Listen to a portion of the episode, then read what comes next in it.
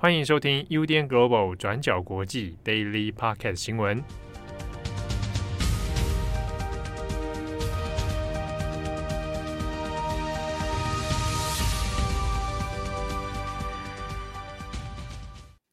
Hello，大家好，欢迎收听 UDN Global 转角国际 Daily Podcast 新闻。我是编辑佳琪，我是编辑慧仪。今天是五月九号，星期一。好，那我们今天也来更新几则重大的国际时事。对，今天五月九号这一天有发生几件事。第一个就是今天是菲律宾的选举日，第二个，今天五月九号也是俄罗斯的胜利日。我们先来说一下菲律宾的选举。那在今天一大早呢，菲律宾的民众就已经开始到菲律宾各个地区的投票站开始投票。投票站预计会在今天晚上七点关闭。那可能预计到晚上的时间，非正式的官方统计就会出来，初步就可以知道说新的菲律宾总统是谁了。现在总统候选人里面声望最高的两位，一位是前独裁者马可仕的独子，六十四岁的 Bongbong Marcos 小马可仕，那另一位则是人权律师出身，今年五十七岁的 Lenny，那 Lenny 也是现任的菲律宾副总统。那我们这边特别补充一下，这其实已经不是小马可仕跟 Lenny 第一次打对台了。那两个人呢，曾经就竞选了二零一六年的副总统选举。当时候，小马可是是以非常些微的差距输给 Lenny，让 Lenny 顺利当上副总统。那她也是菲律宾史上第二位的女性副总统。那现在这两个人又一起分别竞选了二零二二年的菲律宾总统。根据过去几个月还有最新的民调显示，可以发现两个人的支持率差距非常的大。虽然是分别排名第一名跟第二名，但是小马可仕的支持率是达到百分之五十六，而 Lenny 只有百分之二十四，中间的差距是非常大的。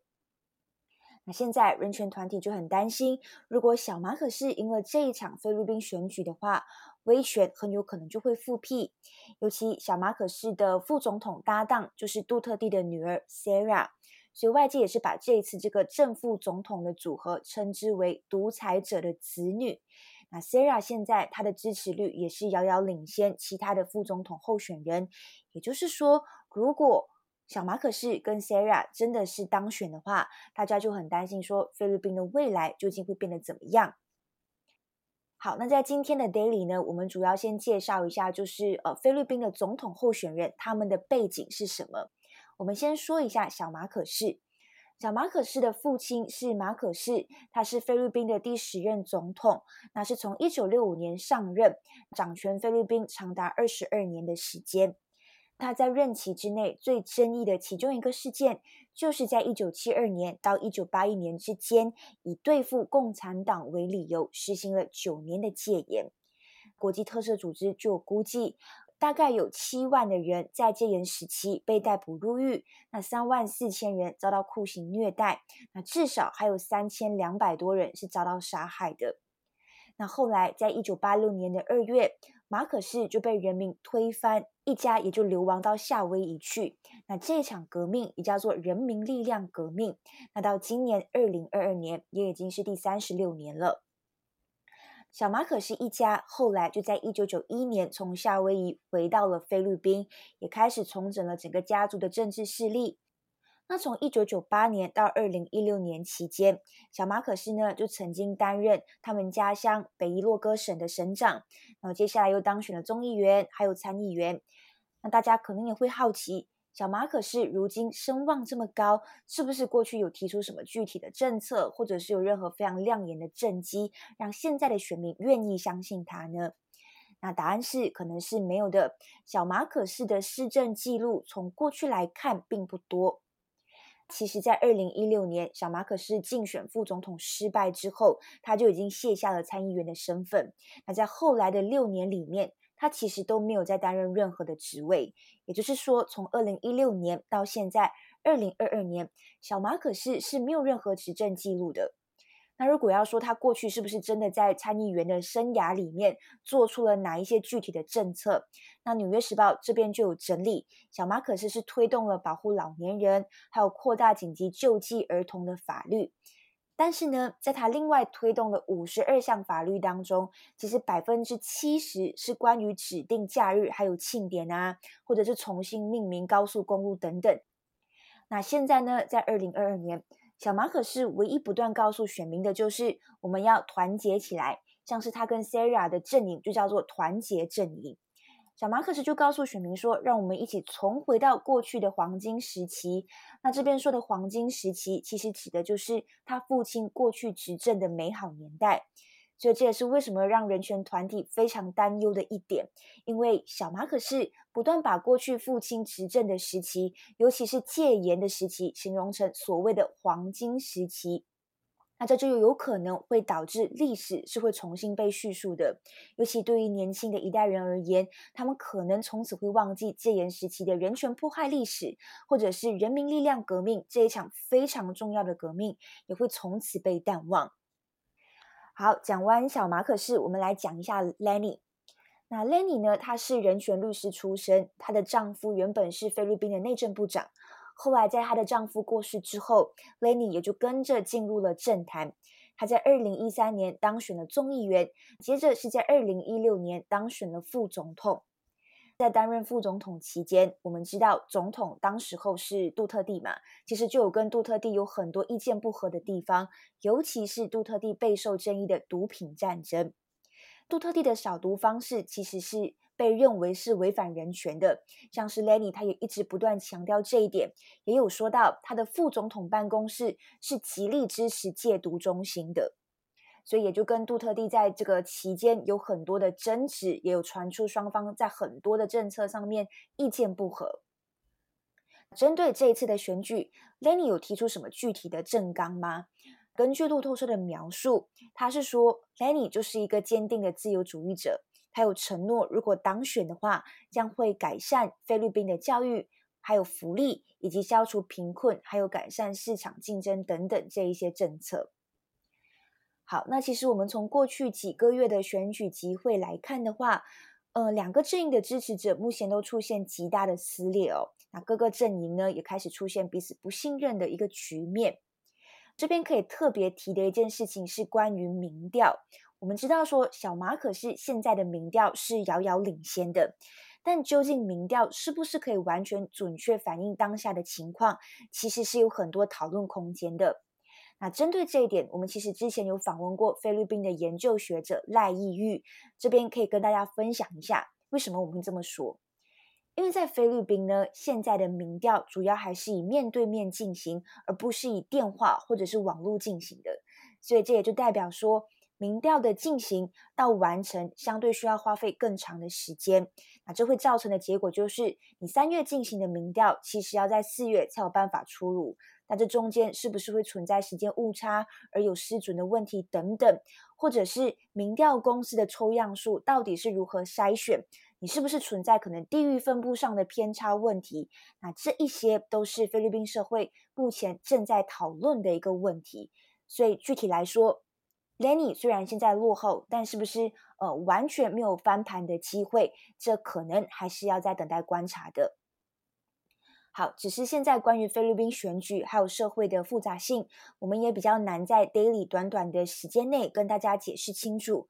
例如说，为什么我们不能单纯的用支持威权或者是民主来形容小马可仕或者是 Lenny 的支持者？也像是说，为什么有一些选民会选择相信马可仕戒严时期是所谓的黄金时期等等？但是针对这次的选举，我们有特别制作了两篇报道，还有一集的重磅广播，我们有分别访问了戒严时期下面的幸存者、小马可仕的支持者，还有菲律宾的研究学者等等。那里面都有详细的回答，以及试图的去梳理整个菲律宾的历史还有社会脉络。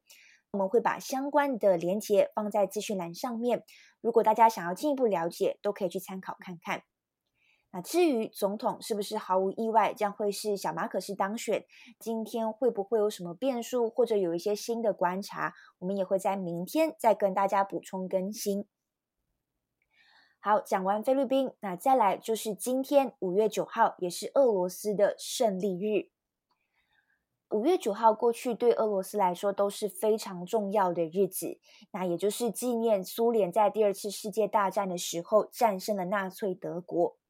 今年的胜利日对普丁来说当然是格外重要哦，尤其是他在二月入侵乌克兰之后，我们可以看到乌克兰积极抵抗，那导致俄罗斯军队也没有重大的突破，甚至呢，俄罗斯军队也是被迫在四月将阵线转移到东部，开启所谓的顿巴斯战争。原本相关报道是有分析，普丁是希望可以在胜利日之前拿下乌克兰东部，就是打赢这一场顿巴斯战争，作为胜利日的一个宣言哦。但是情况不如预期，那像是乌克兰也是在胜利日的前夕，也是把俄罗斯军队从第二大城哈尔科夫里面击退。好，我们来讲一下这个胜利日。那其实，在过去的胜利日，俄罗斯都会邀请其他国家的重要领导人一起参与，像是美国的前总统奥巴马，还有欧洲的领导人都有出席过。但是，自从在二零一四年俄罗斯入侵克里米亚半岛之后，从二零一五年开始，这一些西方国家领袖呢就抵制出席。那今年的胜利日，俄罗斯则是完全没有邀请其他的国家领导人。今年的胜利日的重点呢，依然也是向西方展示俄罗斯的军事武力，像是说会有好几千名的俄罗斯军人将会参加，呃，在莫斯科红场的阅兵仪式，那也会展示各式各样的武器啊，像是战车、装甲车、飞弹发射器等等。其中我们要特别提的就是，俄罗斯这一次还有展示所谓的末日战机。这个末日战机呢，也是在二零一零年后，也就是时隔十二年再一次出现。这个末日战机基本上是发展于冷战末期的核战专机哦。它的角色设定呢，其实也有点像是跟美国的末日客机是类似的。也就是说，当一个国家全面进入冲突，或者是遭遇核武攻击的时候，国家的领导人，像是普丁呢，他们就会进入这个特殊打造的。核战专机里面避难，然后飞机上面的通讯设备呢，也是可以跟各地的武装部队来取得联系，也就是说，可以在空中去进行指挥等等。那现在呢，在这个非常敏感的时机，俄罗斯又让这个末日战机在阅兵的典礼上空，所以明显的也是有点像要威胁西方的意味。那当然，今年的胜利日是有诸多争议的。例如，美国的驻联合国大使他就批评，他说俄罗斯的这个胜利日没有什么可以庆祝的，因为他们也没有成功击败乌克兰人，也没有成功分裂北约或者是世界。那比起庆祝，俄罗斯更应该反省自己在乌克兰犯下的战争罪。那针对这一点，乌克兰的总统泽伦斯基也是有回应，他就说，俄罗斯呢已经是完全遗忘了所有对第二次世界大战战胜国重要的事还有意义。好，最后一则，我们来更新一下发生在五月八日，也就是昨天的香港第六届特首选举结果。不过呢，今年的选举其实，在市民之间的关注度都是非常低迷的。那大家也知道，说这一次只有一位参选人，也就是警务单位出身的前政务司司长李家超。那在昨天的这个投票结果呢，最后是以一千四百一十六票的票数，李家超当选。他的支持率也来到了百分之九十九点二，是历届特首选举当中最高的。只有八票是投下不支持票。那不过当然呢，这个选举结果也是基本上没有什么意外的啦，因为大部分的评论呢都是认为说，这一次李家超接班特首的这个结果是由中国北京官方所钦点的，那也将呢毫无悬念的代表着香港即将开启由武官统治的时期。在李家超这次的当选结果出来之后呢，中国的几个官媒，包括新华社、人民日报等等，都在第一时间发出了快讯与评论。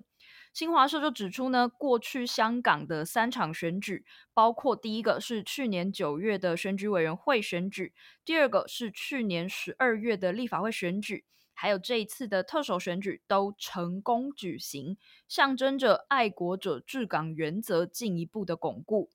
那当然，我们也知道说，过去的这几次选举都是由上而下的，从制度性的改革，尤其是在国安法通过之后，来对香港的选举制度进行改革的一个选举结果。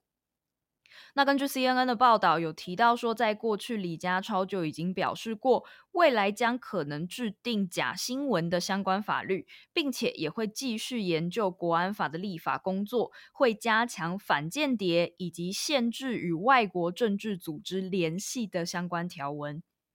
CNN 也引述了政治评论家的说法，他们指出说，这确实表明中国当局仍在加强对香港的强硬态度。并且将所谓的国家安全作为治理香港的首要政策。